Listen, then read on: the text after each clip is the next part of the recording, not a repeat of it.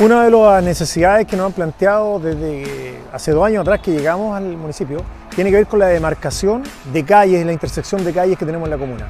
En estos momentos, hasta el 15 o 20 de diciembre aproximadamente, se está llevando a cabo la demarcación de toda la parte baja de Constitución, desde Sañarto el Río, desde la calle Hospital hasta Rengifo aproximadamente.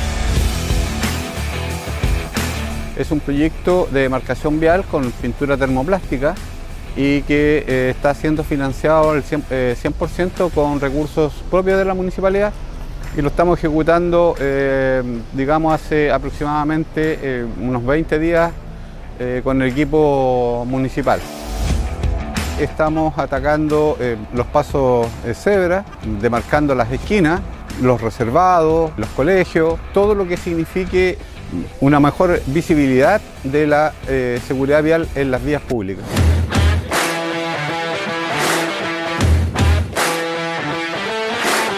tenemos un perímetro acotado para eh, que estamos realizando, que es la parte antigua de Constitución, y eh, esa planificación debiera estar finiquitada eh, la primera quincena de diciembre. Posterior a ello, en reuniones de coordinación, ya sea con la administración municipal o, el señor alcalde, vamos a seguir con em, los centros poblados, las poblaciones que ameriten con mayor urgencia el tema de la em, seguridad vial en, las vías públicas.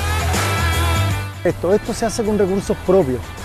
Eh, esto es muy relevante porque mucha gente se pregunta, bueno, ¿y qué pasa? ¿Qué se hace con los impuestos que nosotros pagamos? Hemos tratado de ser muy ordenados, muy planificados para poder hacer rendir cada peso que pagan los contribuyentes en la comuna. por eso que está la pavimentación del dique, en el Cerro en el Bicentenario, en, algunos, en varios pasajes más, donde estamos tratando de de que se vean los recursos de la inversión propia y en este caso también con la demarcación.